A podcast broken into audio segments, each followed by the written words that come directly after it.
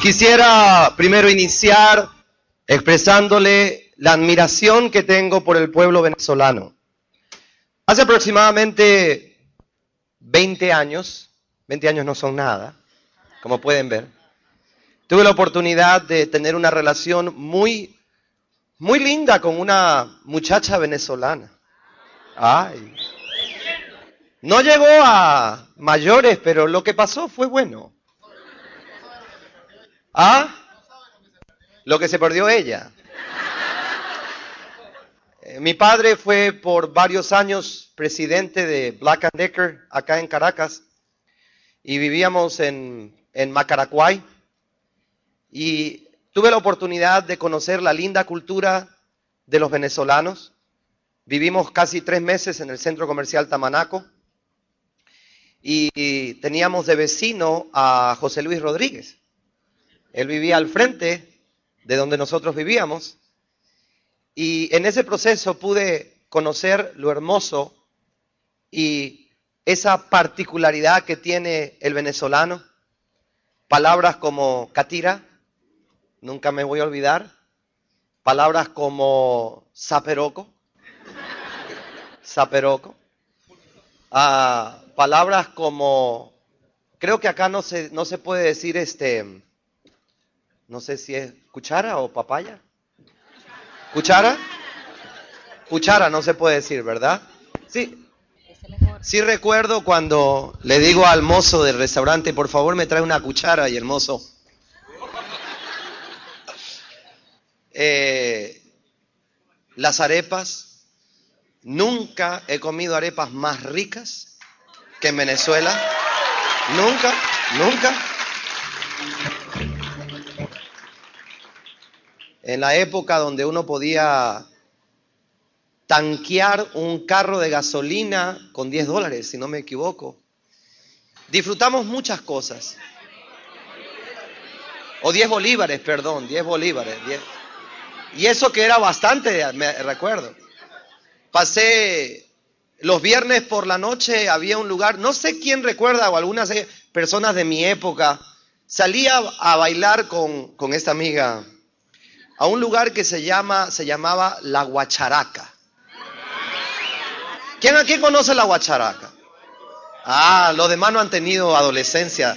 Si no conocen la Guacharaca, no saben lo que se perdieron. Y uno de mis grandes amigos, lo llevo en el corazón, desafortunadamente él falleció en un accidente de motos y lo quise toda la vida, eh, Rinaldo Russo. Eh, hacíamos parte del círculo esportivo italiano de acá. Eh, siempre Venezuela tendrá un especial lugar en mi corazón. Su himno comienza Gloria al bravo pueblo. Y lo respeto por ser un bravo pueblo. Por, por, porque a pesar de los desafíos y a pesar de las cosas que se están viviendo, ustedes han demostrado y están demostrando que no importa el ambiente, cuando alguien tiene un sueño y hay un equipo, no hay obstáculos. No hay obstáculos. ¿Ah? Que nadie se lo robe, amigo, porque no tienen el poder. Así que pueblo venezolano, los admiro, los quiero. Y como peruano, amo Colombia, vivo hace 25 años en Colombia. Y como de corazón colombiano, yo sé que en cierto aspecto nuestro amigo Chávez tiene razón, porque la unión hace la fuerza. Y somos países que hemos sido liberados por el mismo libertador. Y si nosotros entendemos la esencia sin ponerle política, eso es correcto. Porque Simón Bolívar quería la libertad. Y For Life se trata de eso. For Life se trata de qué? De libertad. Y para poder tener libertad tenemos que unirnos como pueblos hermanos bajo una misma bandera. En este caso la bandera es la International Network Christian. Un mismo sistema y algún día Juan les va a contar por qué los colores de la INT tienen los colores de la bandera colombiana y la bandera venezolana.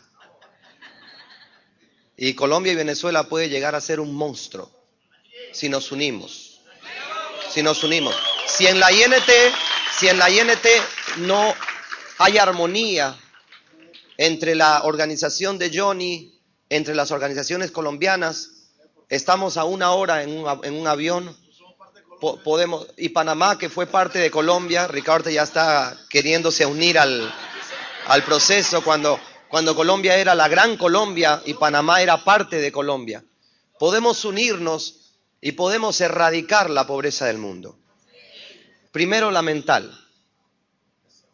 Primero la mental. Y segundo, la financiera. Se me ha pedido hablar de un tema que es un tema que a mí me, apasiona. No se me ha pedido un tema emocional, ni se me ha pedido un tema espiritual. Se me ha pedido un tema que a pesar de lo que más de lo que me gusta la parte mental y la parte espiritual, este es mi tema. Esto me lo voy a gozar yo. ¿Por qué me lo voy a gozar yo? Porque cada quien de nosotros, debido a las circunstancias o experiencias que ha tenido en el pasado, Stephen Covey dice, hemos desarrollado unos prismas, unas gafas mediante el cual vemos la vida. Y bajo esos prismas interpretamos la vida. Y hay ciertas informaciones que tienen más injerencia en nuestros paradigmas que ciertas informaciones que en otros tienen más injerencia que en nosotros mismos. Una de las razones por las que a un doctor, a un profesional en la medicina, le queda más desafiante hacer este negocio es porque tiene que cambiar paradigmas. Tiene que ver este negocio no solamente desde el punto de vista del producto, sino desde el punto de vista de negocio. Y le está diciendo que cambie lo que se llaman neuropéptidos, que han establecido durante años de lo que es la metodología científica, de que algo se tiene que probar. En mi caso es un poco diferente. Yo no tenía nada que ver con salud cuando entré a For Life. Nada. Sabía que tenía un sistema inmunológico, y sabía que tenía que haber una lógica para que ese sistema funcionara. Pero de ahí no me pregunten. Palabras como macrófagos, lifoncitos, citotóxicas, células T, glóbulos, no hacían parte de mi discurso. Yo he ido aprendiendo eso porque alguna vez me leí tres veces el libro de William en Transfer Factor Mejorado, y me gustó lo que leí, pero no era mi forma de interpretar el negocio. Es más, para serles muy sincero, cuando esta persona, a quien siempre estaré agradecida, David Torres, Diamante Internacional, me presenta la oportunidad, en los primeros 20 minutos yo me estaba durmiendo, literalmente durmiendo, porque yo le digo a David, David, quiero decirle algo, yo he ganado regalías toda la vida, desde que inicio mi labor profesional, inicio ganando regalías. Si yo sacaba un millón de dólares a la isla del hombre en, Inglaterra, que es un paraíso fiscal, y la persona tenía esa inversión, a mí me pagaban 10 mil dólares, el 1% de la inversión al año, con el solo hecho de que la persona mantuviera el millón de dólares en el fondo que yo le había ofrecido. Y eso se llama un ingreso pasivo. Y yo pude desarrollar una cartera muy importante en finanzas y en seguros de vida. Y esa cartera que podría vendría a ser la red, me daba a mí un ingreso pasivo supremamente importante. Cuando a mí David me habla de ingresos de regalías y trata de, pues de, explicarme el concepto, yo le digo a David, David, no te preocupes, entiendo perfectamente la, la diferencia entre un ingreso lineal y un ingreso residual. Es más, yo le dije, y quiero decirte una cosa, en Latinoamérica no ganan ingreso lineal. Financieramente se llama ingreso activo, que es diferente al lineal. Porque el lineal es cuánto te vale la hora el activo es, tú ganas 200 dólares al mes, 300 dólares. En Latinoamérica no cambiamos tiempo por dinero. Concepto lineal es un concepto anglosajista que viene de Estados Unidos, donde se gana 10 dólares la hora, 11 dólares la hora, 12 dólares la hora. Tú le preguntas a alguien cuánto gana en Estados Unidos y te va a decir tanto la hora, es lineal. Entonces David se dio cuenta que estaba hablando con una persona que sabía del tema. Le dije que me hablara un poco del producto porque la industria ya tenía, venía de la industria, llegué al máximo PIN en mi anterior mercadeo en redes. Y cuando él me habla de los primeros tres niveles, a mí me da un insomnio. Cuando él me habla del 2% y del 25% y del... ¿Cuánto es el otro? 5%. Es que cuando uno ya llega a este nivel, lo único que le interesa es la profundidad. Ya no. ¿Sí o qué, Juan? Por favor. 2.25 y 5 es para comenzar. Después tú te olvidas de eso. Ya tú te dedicas, y la guía del éxito lo dice, ¿verdad? Lleva a una persona internacional para dedicarte totalmente a la qué. ¿A la qué? A la profundidad. Ahí, donde vas a ver tú las, las grandes cifras. Y en ese proceso, amigos, eh, tenía un testimonio, un paradigma de ver el negocio. Y yo le digo, solamente quiero que me hable del plan de compensación. Yo tomé un diplomado en mercadeo en redes, me costó más de 3.500 dólares y lo que más me gustó del diplomado fue que cuando leía la guía del éxito, la guía del éxito tenía el 80% del diplomado y costaba 10 dólares.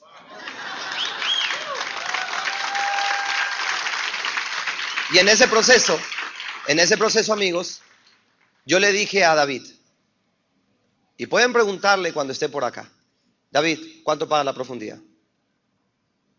Es lo único que me interesa. Yo estaba buscando una forma de poder ganarme nuevamente los 50 mil dólares mensuales que me ganaba antes de entrar a esta oportunidad. Yo no lo hice por plata, yo lo hice para hacer más plata. ¿Qué es? Y cuando me hablan de esto, me hablan y yo le digo, él me dice que la profundidad la pagan al 12%. Es ahí donde comencé a tomar la atención. Yo dije, esto tiene sentido. Esto tiene sentido. Es ahí donde de alguna u otra manera todo cobra sentido, amigos. Ahora, no quiero que me malinterpreten con lo que yo voy a decir. ¿Hay que amar For Life? Sí. ¿Hay que amar la INT y el equipo? Sí. ¿Hay que amar la industria? Sí. ¿Hay que amar el producto? Sí. Pero tienes que adorar algo más que encima de eso después de Dios. Tienes que adorar regalías. Porque todo esto tiene sentido por esa palabra. El producto no te gira el cheque. El producto puede subir las defensas, pero no sube los temores. ¿Entiendes? El producto puede modular el sistema inmunológico, pero no modula las emociones. El producto puede devolver la salud, pero no puede devolver una cuenta bancaria saludable. Lo único que le da sentido a todo este discurso, financieramente hablando, es esa palabra, regalías. ¿Qué es regalías? En términos financieros, ¿qué es regalías? ¿Alguna vez alguien ha definido regalías como conceptual y financieramente se define qué es regalías? Regalías es un derecho compensacional adquirido por un bien, un servicio o una idea un derecho compensacional adquirido por un bien, un producto o un servicio o una idea. Cuando una persona gana regalías, tiene la oportunidad de poder generar un ingreso que muy pocas personas lo tienen en el mundo. Y es el ingreso, según Kiyosaki, más anhelado por toda persona que tiene un bagaje financiero se llama el ingreso pasivo. El ingreso pasivo es tan importante financieramente hablando que solamente los presidentes de la República se reservan ese derecho a tenerlo. En las constituciones de los países, los, presidentes de la República tienen derecho a generar un ingreso pasivo después de su mandato presidencial.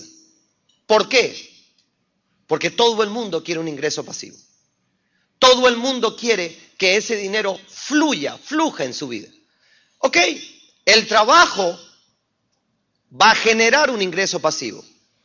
Pero la idea es que algún día lo que tú haces lo hagas por hobby y no por necesidad. Y la única manera en que lo hagas por hobby por placer y no por necesidad es a través de este hermoso concepto de lo que son regalías e ingreso pasivo y residual.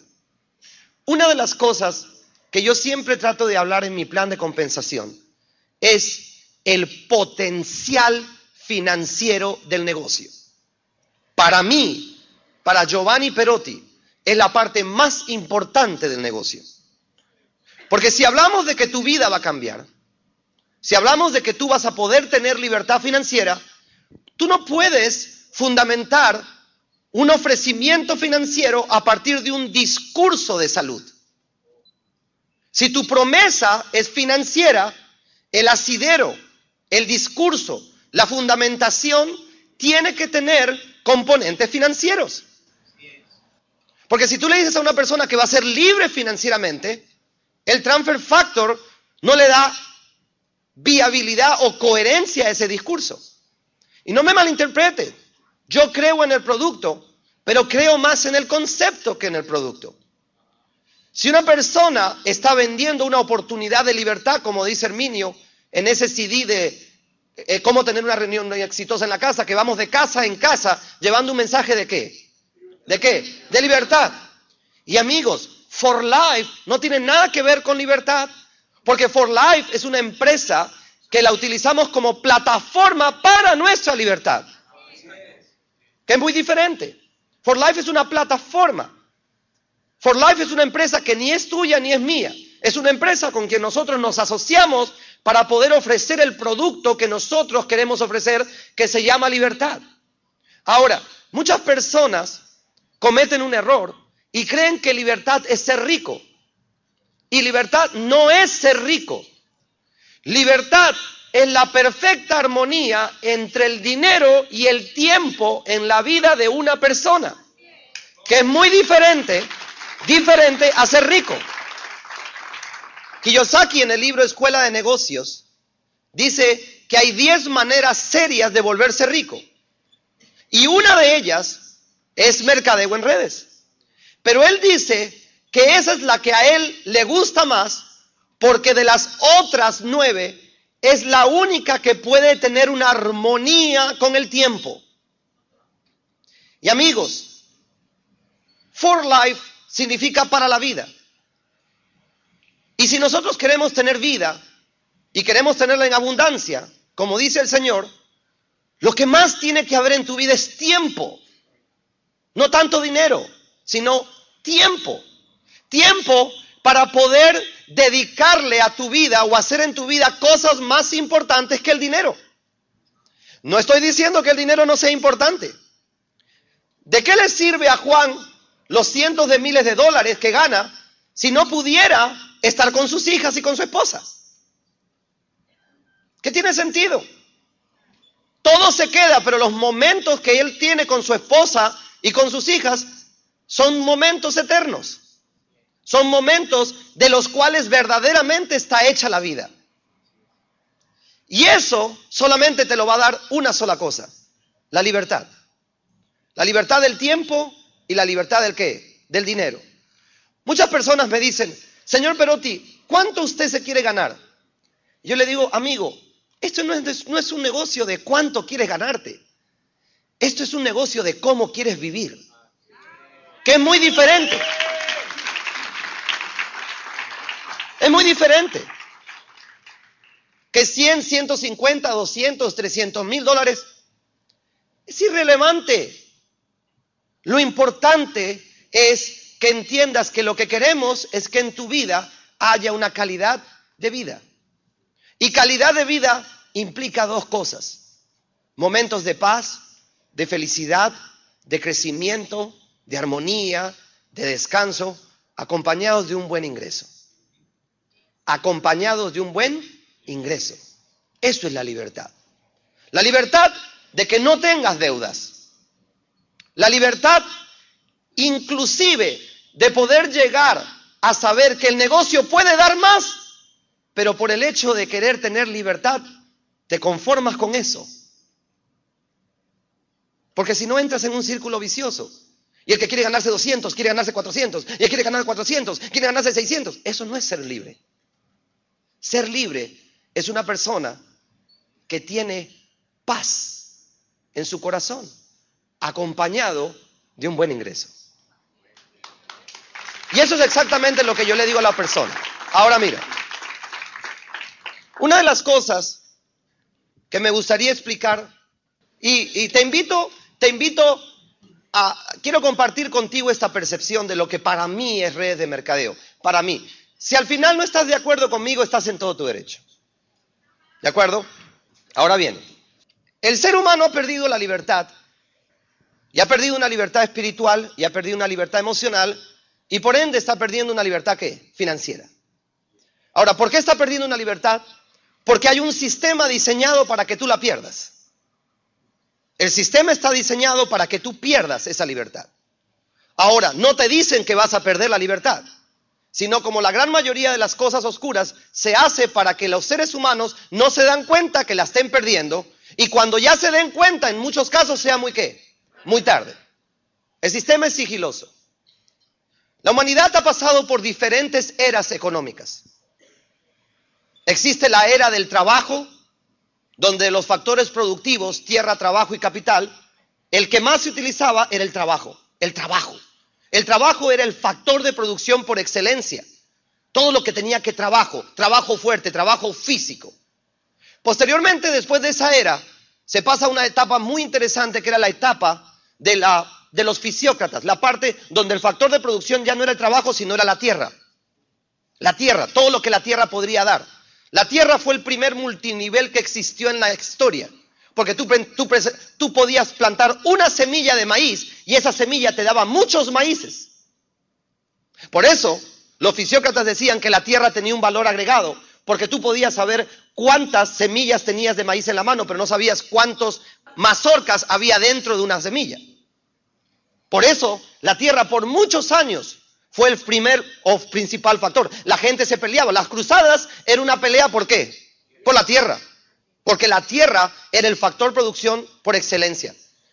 Y mucho duró la época del feudalismo, la época de la fisiocracia, la época en donde si tú pedecías un pedacito de, de tierra, realmente podías sobrevivir. Y si tú la tenías, eras rico. ¿Quién era rico? El que tenía más tierra. Con el tiempo y con la invención del hombre, esa parte fisiocrática, esa parte del factor producción predominante tierra, surge un nuevo modelo que no existía en el anterior, que se llama el capital. El capital, es decir, el dinero, surge por la inventiva del hombre. Surge exactamente en la época de la era industrial, donde el factor de producción deja de ser la tierra y comienza a ser el capital. Y se origina una era que tiene un poco más de 200 años que se llama el ¿qué? El capitalismo.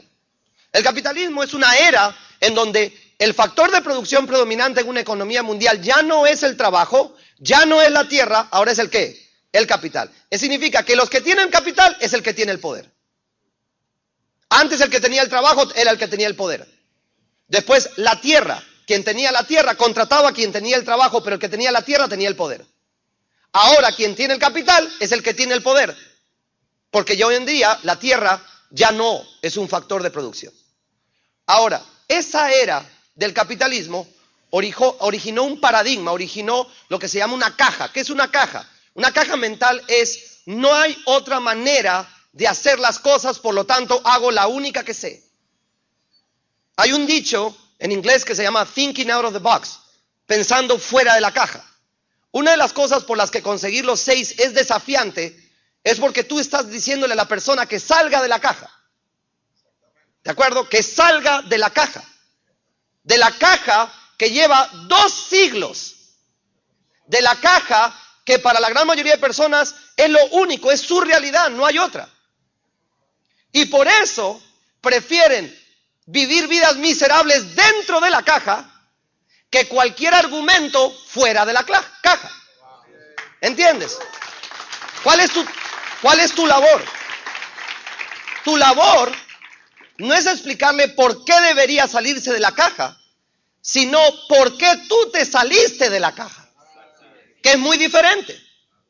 ¿Por qué tú te saliste de la caja? Y si esa persona entiende que hay un momento para salirse de la caja, se saldrá. Y si no, encajado va a vivir toda su vida. Por eso se nos pide que encontremos seis que realmente quieran salir de la caja. Pero el primero eres tú. Ahora explica, déjame explicarte qué es la caja. ¿Qué es la caja? ¿Qué es el paradigma de la caja? La gran mayoría de personas en el siglo XXI, hace poco un diario en, Colombia me pidió que escribiera un artículo para, para ellos. Y este fue el artículo que yo escribí. Se llama La ironía del siglo XXI. Ahora te voy a explicar por qué la ironía, o quizás tú vas a ir entendiéndole. como la gente no tiene capital, la gran mayoría de nosotros no tiene capital, en términos financieros ha habido una devolución de la economía a la gran mayoría de personas. Porque para los que tienen capital es el momento de hacer dinero, pero las, para los que no tienen se han devuelto a la primera instancia que es trabajar, donde algún momento el factor predominante era el qué? El trabajo. Son tres factores de producción, tierra, trabajo y qué? Y capital. Este, el capital, está terminando y estamos pasando al cuarto factor de producción, que es la tecnología. Hoy en día el que tiene la tecnología es el que tiene el poder, ya no el que tiene el capital. Pero en términos universales, la, humanidad ha regresado al trabajo, porque no tiene ni capital ni tecnología. ¿De acuerdo? Y obviamente no tiene la tierra, es la única que tiene los zapatos, pero de ahí no más. Ahora mira, la gran mayoría de las personas ha desarrollado una respuesta que yo llamo una respuesta ignorante al problema. Y se nos paga por concientizar a la persona de eso. La gran mayoría, su respuesta a la solución es trabajar y mañana qué? Trabajar y pasado qué? Trabajar, trabajar, trabajar, trabajar, trabajar. ¿Por qué? Porque no se han dado cuenta que había una devolución económica en su vida. Hoy en día lo único que tiene es el trabajo. Y por eso, de 24 horas, de 24 horas, los expertos decían que 8 eran para trabajar, 8 para dormir y 8 era para tener tiempo. 8 para trabajar, 8 para dormir y 8 para tener qué? Tiempo, porque necesitas tiempo para hacer las cosas que a ti te gustan hacer. El trabajo no es algo que nos guste hacer por naturaleza. Hay días en que no queremos trabajar. Por eso en inglés, cuando una persona tiene que ir a trabajar, dice, I have to. Y en español es, yo tengo que. Cuando tú hablas de placeres en la vida, tú no utilizas la expresión tengo que. Es quiero o voy. Cuando tú haces algo que no quieres hacer y te gustaría hacer otra cosa, pero no puedes hacer otra cosa porque tienes que hacer esto. Por eso la gran mayoría de personas dice, mañana tengo que. Porque inconscientemente o subliminalmente, tú no quisieras ir a trabajar. A ti te gustaría que te paguen lo mismo sin qué. Sin ir a trabajar. Pero como tienes que ir a trabajar. Ahora hay personas que me dicen, a mí me gusta ir a trabajar, entonces tú no sirves para esto. ¿Entiendes? Porque la idea es, la idea es que lo hagas por pasión, no por necesidad. Los expertos dicen que una de las partes que contribuye mucho a una vida armónica es cuando tú amas lo que haces. Amas lo que haces. Y para amar lo que haces no tienes que. Ahora, como la gran mayoría ha respondido con excedentes en cuotas de trabajo, no es que el día se haya alargado. El día sigue teniendo las mismas 24 horas. Y por eso la gente ya no trabaja 8 horas, trabaja más o menos. Mucho más. Ahora, si trabaja más, implícitamente, ¿qué significa con las dos, otras dos ocho? ¿Qué significa? Que tienen que reducirse. La gente tiene o que dormir menos, o qué, o vivir menos. Y es, es inherente, cuando una persona vive menos y duerme menos, tú le ves su expresión en la cara. Cuando una persona está triste es porque no está viviendo la vida que quiere vivir. Y lo único que hace es que trabajar. Trabajar. Ahora, como la jornada de trabajo se subió, implícitamente los seres humanos pierden el control del qué? Del tiempo. Ese es el primer control que se pierde. Ahora, ¿tú, ¿tú crees que ellos se dan cuenta que lo han perdido? Están en un sistema diseñado para que las menos posibles personas se den cuenta que lo han perdido. ¿Y sabes por qué? Porque cuando una persona pierde el control del tiempo, perdió media vida. La perdió. Porque necesitas tiempo para hacer las cosas que quieres hacer y no que tienes que hacer. Ahora, Es interesante que todos en esta vida tenemos que hacer ciertas cosas, pero también es irónico que lo único que en la gran mayoría de personas se ha convertido su vida es en cosas que tienen que hacer y no en cosas que quieren hacer. ¿Y por qué hacen más las que tienen que las que quieren? Porque perdieron el control, perdieron el tiempo. La vida está hecha de tiempo. Una persona que perdió el tiempo en su vida, perdió media vida porque no tiene el control. No puede hacer lo que quiere hacer. Tiene que hacer lo que tiene que hacer. Ahora, cuando tú le dices a esta persona y lo abordas de esta manera, dices, mira, no me gustaría que me malinterpretaras u ofenderte. Pero cada vez que se trata de disfrutar la vida, tú me dices que nunca tienes tiempo y me dices que no tienes tiempo porque estás trabajando. Me imagino que en compensación a ese trabajo y en sacrificio al tiempo que valga la redundancia estás sacrificando, deberías tener mucho que mucho dinero. Y la persona te dice, tampoco, tampoco tengo dinero. Yo le digo, interesante, porque ahora ya no solamente perdiste el control del tiempo, sino perdiste el control de qué? Del dinero. Trabajas y perdiste dos de las variables que nunca deberías haber permitido que alguien o algo controlen en tu vida. El tiempo y el dinero. Si tú pierdes el control del tiempo y del dinero, perdiste el control de tu vida. Lo perdiste. Y Kiyosaki en el libro de Escuela de Negocios dice, la infelicidad está muy relacionada con la pérdida del control en la vida. ¿Qué es un alcohólico? Un alcohólico es alguien que perdió el, el control. Perdió el control. Tiene que ir a sesiones a recuperar ese dominio propio. Ahora, ¿qué es un alcohólico de este sistema? Es una persona que es adicta al sistema, que no se da cuenta que perdió el control de dos variables supremamente importantes y que al perder este control, la posibilidad de infelicidad es mucho más alta. ¿Por qué? Porque una persona no puede ser del todo feliz cuando pierde el qué? El control. No tiene tiempo, no tiene dinero.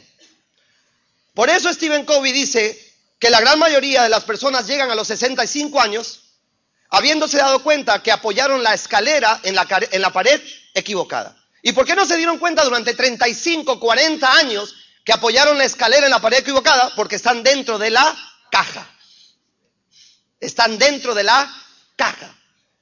Y a ti y a mí se nos paga para ser millonarios, para ayudar a gente a salir de la caja.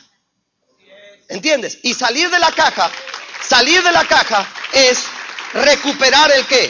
El control. Ahora, acá viene algo muy importante. Hay un sector de la economía que se llama mano de obra calificada. Yo pertenezco a ese sector porque fui a una universidad e hice posgrados. La gran mayoría no es mano de obra calificada. Cuando una persona es mano de obra calificada tiene ego. Y cuando tiene ego tiene un mecanismo de defensa. La gran mayoría de personas que son instruidas a nivel pedagógico no les gusta entrar a redes, porque su mecanismo de ego es yo no estudié tanto para hacer eso.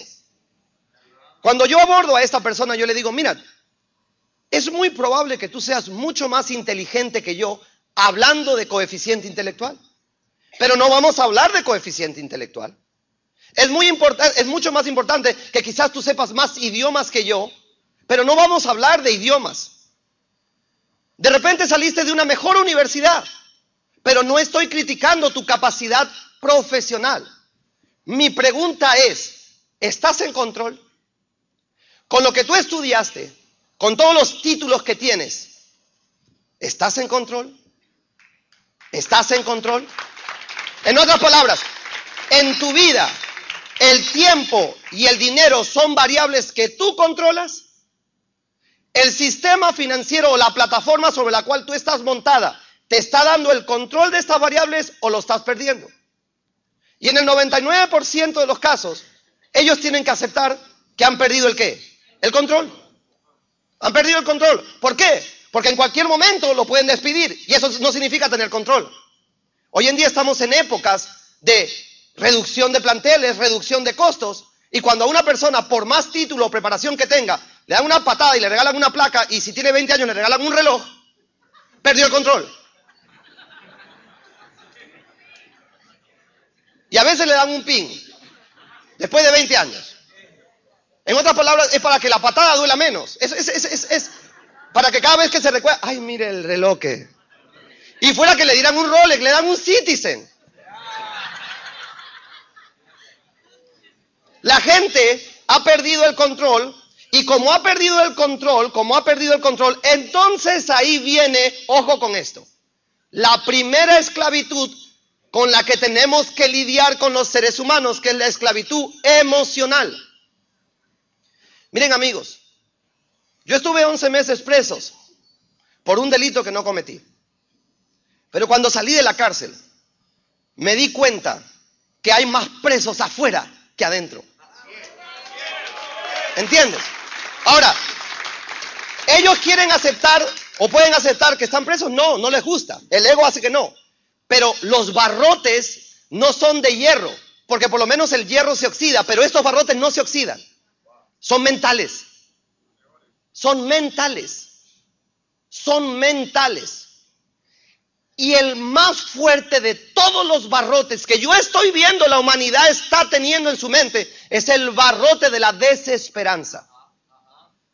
La desesperanza. La desesperanza de no entender por qué no estoy viviendo la vida que vivo a pesar de que todos los días que trabajo. Poco a poco, cada día, cada 31 de diciembre, cada, cada jornada laboral que yo veo que es a duras penas para pagar y no para poder acumular, hace que la desesperanza se incremente. Y allá hay una primera señal de esclavitud. Las personas son adictas a su desesperanza. El otro barrote es el barrote del miedo. El miedo. El miedo se está apoderando del corazón de los hombres. Y el miedo anula. El miedo hace que la persona acepte su condición. Que la acepte. El miedo hace que acepte de que en la caja por lo menos come. Y yo le digo a la persona, tú no naciste para comer. Tú naciste para soñar. Que es muy diferente. Ahora mira, la persona entra en un círculo vicioso. Sigue trabajando más. Sigue trabajando más. Sigue trabajando más. Sigue perdiendo más tiempo y más qué? Más dinero. La, la semana pasada estuve en Nueva York y les hice un ejercicio y tienes que ver la cara de la gran mayoría. Te voy a hacer una sola pregunta para que tú veas cómo inconscientemente has perdido el control. ¿Cuánto, con cuánto dinero llegaste a este país? Y la gran mayoría me decía 800 dólares, 1000 dólares. Otros me decían 1500 dólares. Otros me decían 600 dólares. Otros me decían 2000 dólares. Perfecto. Cuando tú llegaste a este país, estabas en positivo.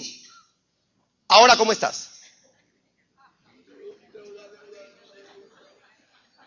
Y la gran mayoría ya no está en positivo. ¿Está en qué? En negativo. Ahora ya no tiene ni siquiera 800. Ahora debe. ¿Y cómo puede ser posible que vengas al país de la libertad, al país de los sueños, a trabajar para deber? Y todo el mundo.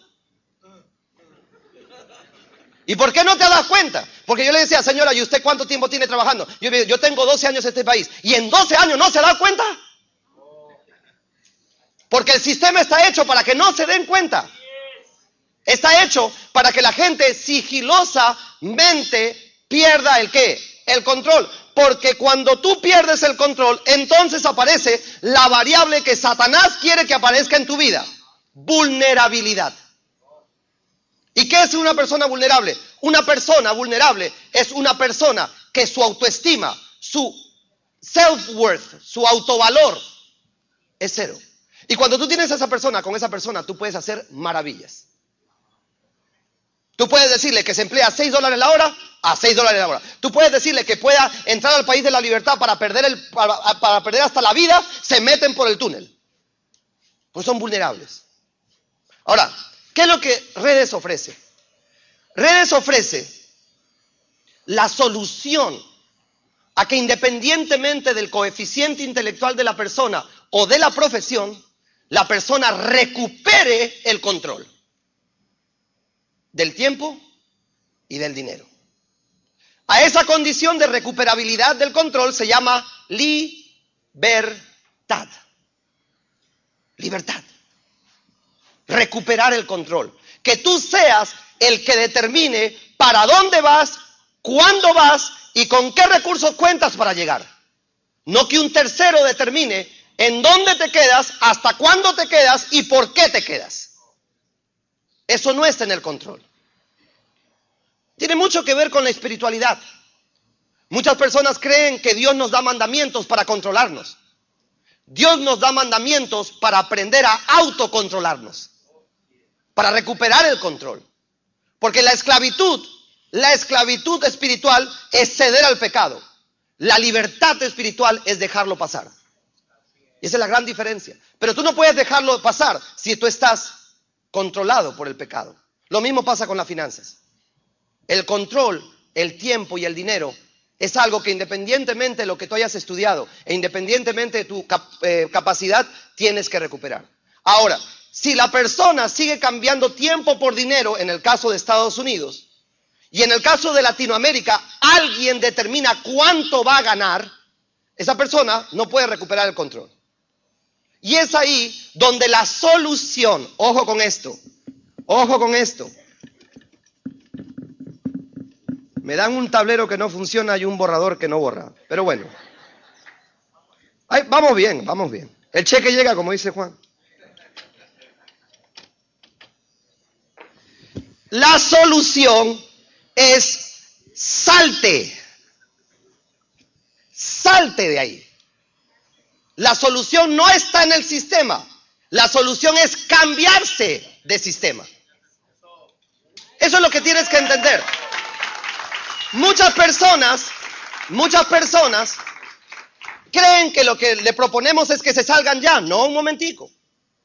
El 90% de los éxitos empresariales en redes de mercadeo han combinado, no han, se han salido de una.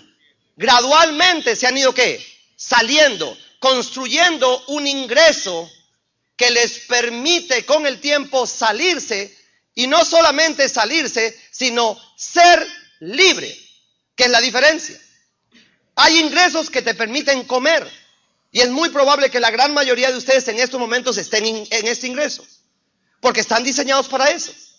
Hay ingresos que te permiten ser libres, pero no confundas que el ingreso que te permite ser libre lo vas a encontrar en un sistema que te, te vuelve esclavo. Tiene que estar en otro lugar. Y ese ingreso que te permite ser libre que te permite que cada minuto de tu tiempo sea exponencializado a la n. Lo que financieramente se llama apalancamiento. Ese ingreso que te permite ser libre se llama ingreso residual. Ahora mira, ahora, espere, espere un ratico. Ingreso residual. Ahora quiero explicarte algo porque es muy probable que pocas personas te hayan explicado esto. Hace algún tiempo tomé un curso que se llama ¿Cómo o qué hace a un millonario millonario financieramente hablando? Quiero que analices todos los millonarios en el mundo, todos. Y ellos tienen una fórmula. La fórmula del millonario es cobran poco de mucho.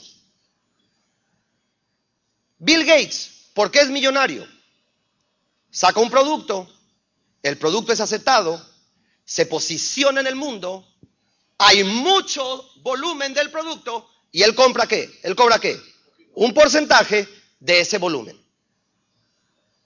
El hombre más rico del mundo, Carlos Slim, ¿cómo cobra? Cobra tres centavos de dólar por cada llamada de celular en Latinoamérica. Tres centavos de dólar por cada llamada de celular en Latinoamérica. Saca su producto, el cual no es celular, sino que la gente hable, es su red de conexión para que la gente hable. Recuerda que Albert Einstein, ¿ok? Albert Einstein no, no, Tomás Alva Edison, duró más de 10 años con el bombillo en su mano y sus finanzas no cambiaron nunca. 10 años con el bombillo. Pero una vez en su trabajo lineal con el telégrafo, se dio cuenta que la red podía hacer que su invento funcionara para él. Una red de electricidad y bombillos conectándose en todas partes, pero que sin la red no tenía ningún sentido.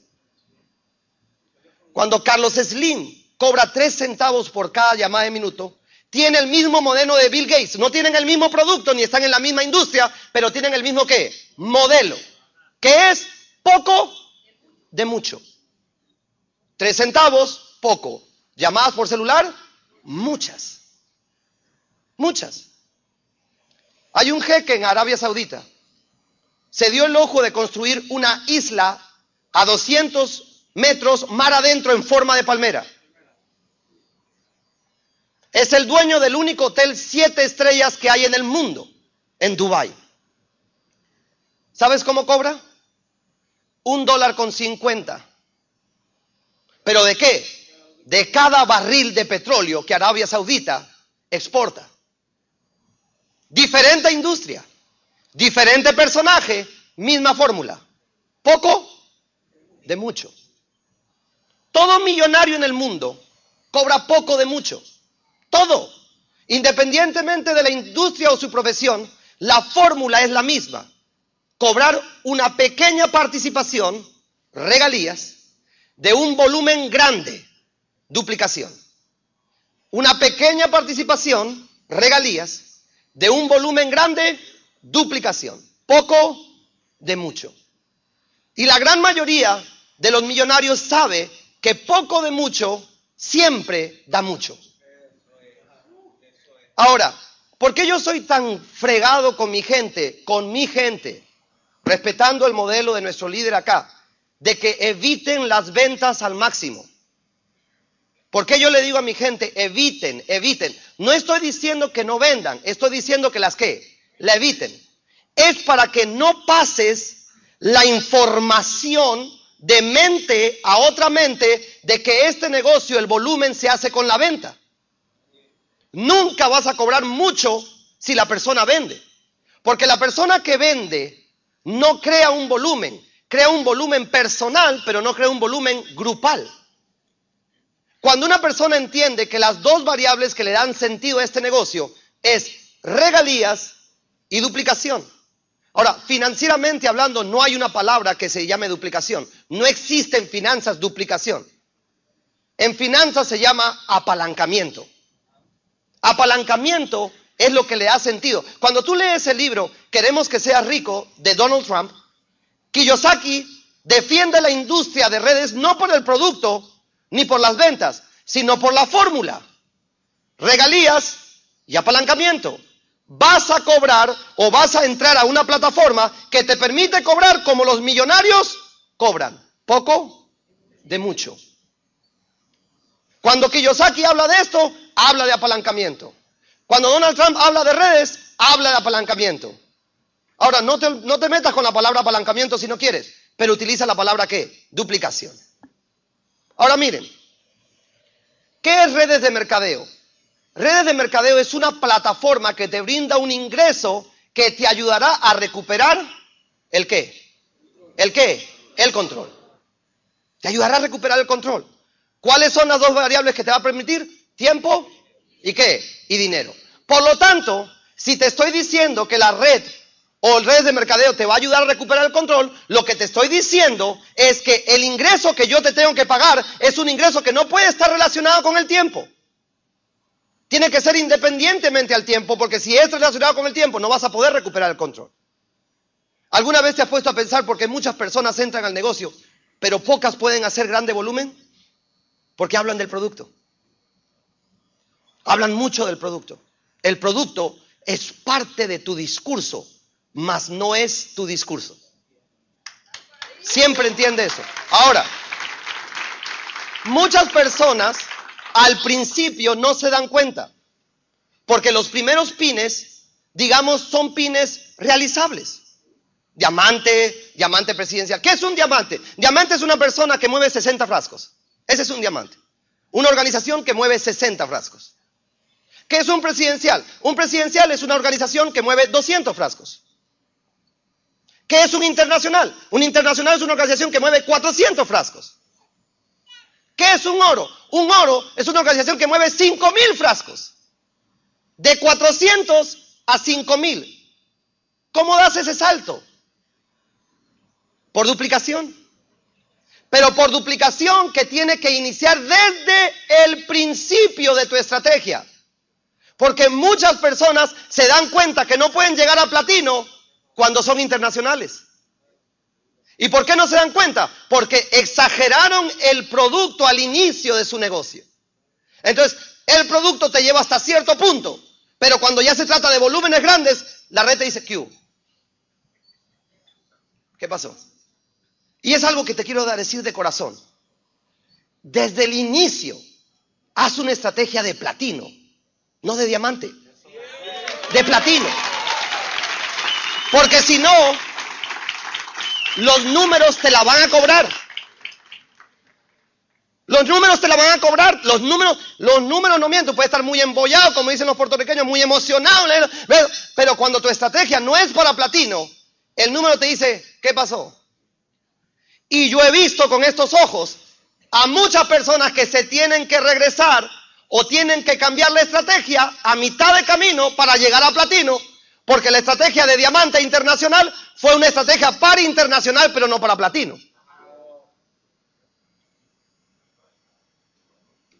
Y hay dos pines acá que te demuestran que vas bien hacia la libertad. Y es el de oro y el de platino. Porque son pines de volúmenes. Y el volumen tiene que ver con la duplicación. Si tú estás iniciando y tienes un pin diamante o diamante presidencial, desde ya te digo, habla con tu línea de auspicio y dile, ¿cómo hago una estrategia desde yo para platino? Para que no me quede a mitad de camino porque los números no tienen misericordia. Los números te dicen, hasta acá llegó. Su estrategia lo llevó hasta acá. Pero yo quiero ser platino. No hizo la estrategia de platino. Hizo la estrategia de 20 mil, no de platino. ¿Pasa o no pasa? Pasa. Claro que pasa. Entonces, una de las cosas que yo quiero enseñarte es, si tú quieres llegar a platino y quieres que aparezcan los volúmenes, tú tienes que entender esta frase que la aprendí de uno de mis más grandes profesores del diplomado, Mark Jarnow. En este negocio, recuerda, no se te va a pagar por vender un producto. En este negocio, no se te va a pagar por hablar de un producto. En este negocio no se te va a pagar ni siquiera por reclutar gente. Porque tú puedes meter 150 personas al negocio y eso no significa que entres a platino.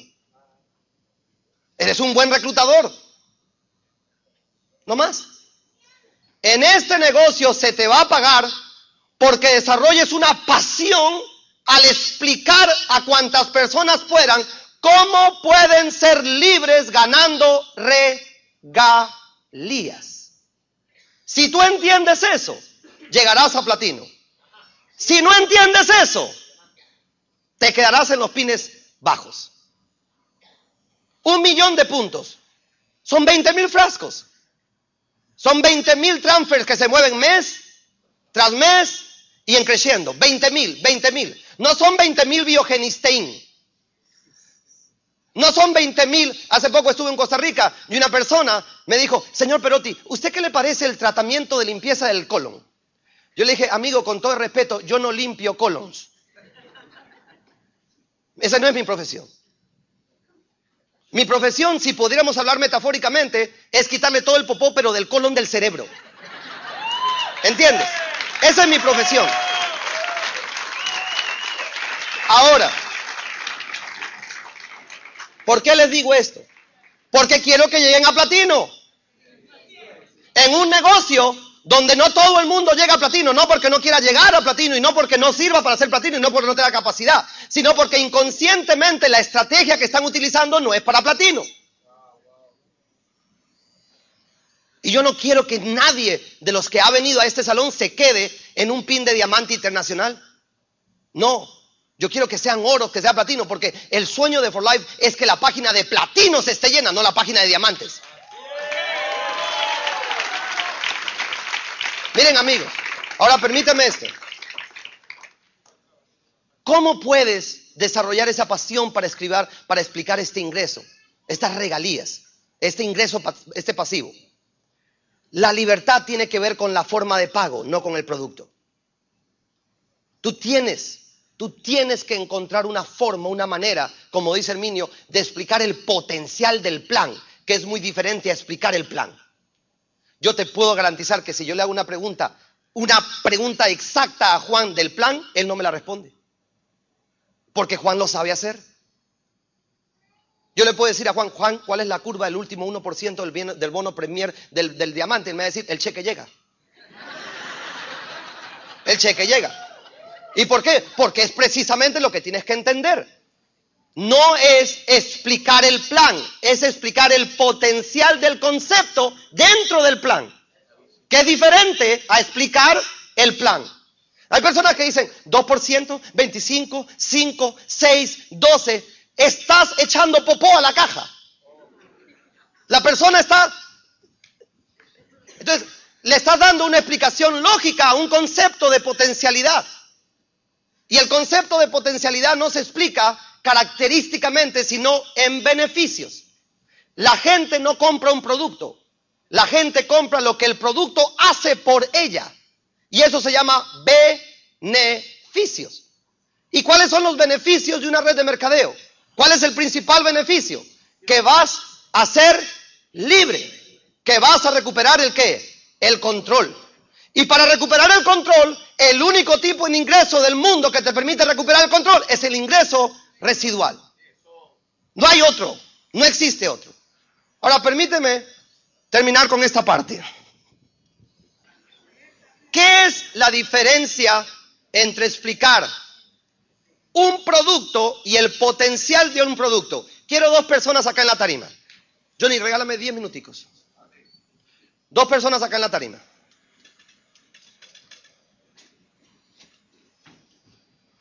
Sí, ya, por eso le dije a Johnny.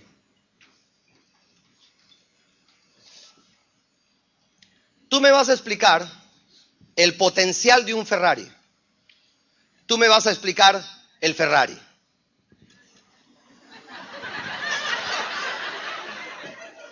Bueno, comenzando, el potencial de un Ferrari es la alta capacidad que tiene para, en este caso, andar por las carreteras.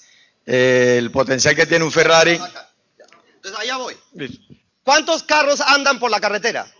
Entonces, ¿por qué chorizo hablas de eso? Un Ferrari tiene que tener algo diferente a lo que los demás hacen. Inconscientemente el amigo está explicando el Ferrari y no está explicando qué? El potencial de Ferrari. Y muchas personas en el plan hacen eso. Creen que explicando el Ferrari la gente va a entrar. Explicar el Ferrari no exacerba emociones explicar el potencial sí exacerba emociones. Entonces le vamos a dar una nueva oportunidad para que explique el potencial del Ferrari. Dame una característica del potencial. Bueno, el potencial, la parte de la, de la característica que tengo de potencial es, eh, eh, uno, el capital que, hay, con el que hay que adquirirlo, ¿verdad? Que no hay... Ya, ya. Ah, bueno, la velocidad, por supuesto. La velocidad. bueno. Está aprendiendo. Por eso viene al rally para que aprenda cómo llegar a ser platino. ¿Entiendes? ¿Tú te imaginas lo que es andar a 200 kilómetros por hora en una autopista con ese motor sonando y tú seas el que está manejando y las chicas te vean cómo pasas con tu Ferrari? ¿Entiendes? Y tú sientas esa sensación de velocidad y que estás en control. ¿Tú te imaginas cómo suena ese carro cuando enganchas en la curva y le doblas y ese carro quedadito en el cielo y tú ¡fum!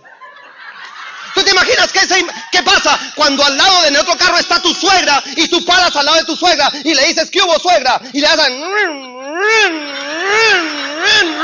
y le enganchas y ¡fum!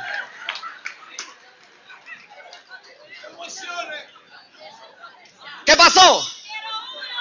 ¿Yo quiero qué? Dame uno, dame uno, dame esa vaina, dame esa vaina. Y a veces sin querer caemos así en el plan. Carro mata galán, correcto, correcto, correcto. Ahora, si tienes carro y galán, mejor, ¿verdad? Ah, bueno.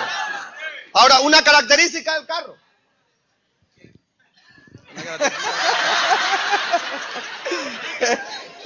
Sí, porque yo ya expliqué el potencial. Ya. a cambiar.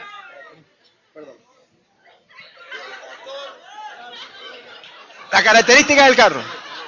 Lo primero que yo conocí el Ferrari fue el color. El color, porque eso que tú estás explicando yo no lo conozco. Porque el carro que yo tengo no hace eso. y me parece que para... Lo primero que yo te voy a explicar es el plan, pero yo no sé si esta vaina funciona porque yo no la he vivido.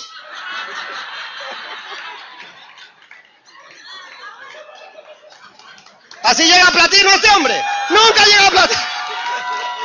Amigos, ahora, no te preocupes, para eso estamos los profesionales, para ayudarte a hacer cómo se hace el negocio hasta llegar a platino.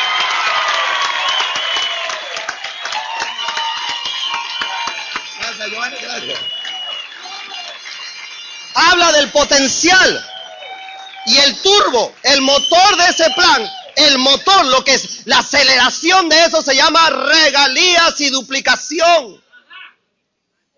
Libertad, no, no vendas libertad con características, vende libertad con potencial.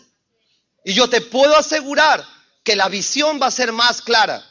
Y lo que viene en Venezuela, porque si hoy metimos 800 personas, prepárate para meter 8000. Prepárate, prepárate. Ahora, por razones de tiempo, no voy a pasar un video porque me están diciendo que corte. Eh, hablen ahí Johnny, hablen Johnny. No, vamos a hacer una cosa. Le-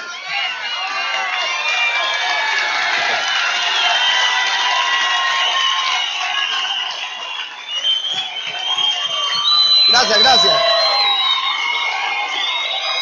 Muchas gracias, muchas gracias.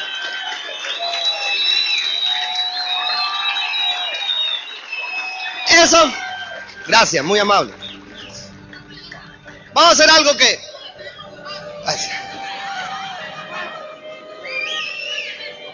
Hay un DVD que me comprometo mandárselo a Johnny, que está, lo está viendo mucha gente, me están llamando de muchos lugares, ¿ok?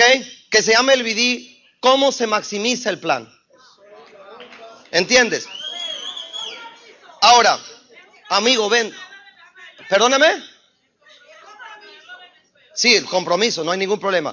Eh, ahora, ¿por qué te digo esto, amigos? Te voy a decir algo para, para terminar, es muy importante esto y quiero decírtelo porque a mí, se, a mí se me conoce por ser directo, ¿ok? Por ser directo, no por ser grosero, sino por ser directo. Y cuando una persona es directa, es una persona que se evita muchos problemas, muchos problemas. ¿Qué quiero decirte con, eh, con esto? El primer enemigo que tiene una red se llama el ego. Se llama el ego. Te voy a decir por qué. Porque muchas veces he encontrado personas que inconscientemente hacen el negocio por un pin que por un cheque. Cuando tú haces eso, ten cuidado. Porque a la hora de la hora, la libertad se escribe con tu cheque, no con el pin. Entonces, qué rico es que vayas clasificando a los pines. Es supremamente importante. Pero es mucho más rico tu cheque mensual. Tu cheque mensual. Una de las cosas que yo le digo a mi gente, y si Johnny le dice que así no es, créanle a Johnny más que a mí. Porque él es el líder y ha demostrado resultados. Es mucho más importante ser Club 100 mil que internacional. Te explico por qué. Club 100 mil significa que estás haciendo las cosas bien para platino. Internacional, no necesariamente. Internacional es un buen pin y hay que ser reconocido. Pero cuando una persona clasifica Club 100 mil con el nuevo requisito que hicimos de tres líneas, tres líneas, significa que esa persona a nivel financiero tiene más resultados con el mismo PIN. Es, es exactamente. Recuerda que For Life, por mandarle 500 puntos, te puede devolver 330 dólares o te puede devolver 3 dólares. Tú de, ti depende. Y a veces la gente por ego hace que no se maximice el plan. Una de las cosas que yo le he enseñado, yo le he dicho siempre a mi mentor, a Juan, que fue la primera persona que me fue a me acompañar y se lo que nunca me dijo lo que estaba haciendo mal. Él solamente me decía que iba bien. La primera cita con Juan la llevé donde, lo llevé donde cuatro médicos. Y el bendito nunca me dijo que no era con médicos. Siempre respetó mi qué, mi proceso, mi proceso.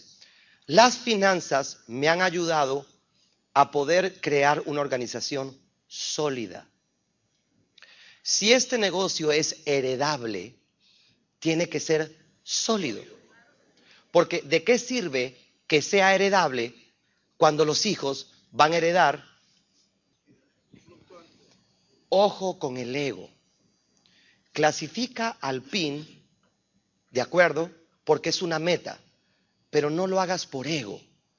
Porque si no, el mismo ego va a hacer que cometas errores en lo que concierne a la solidez y estabilidad de tu empresa. Tu red es tu empresa. Toda buena empresa lleva tiempo construirla. Lleva paciencia, lleva sacrificio, pero es una empresa y lo estás haciendo por libertad. ¿De acuerdo?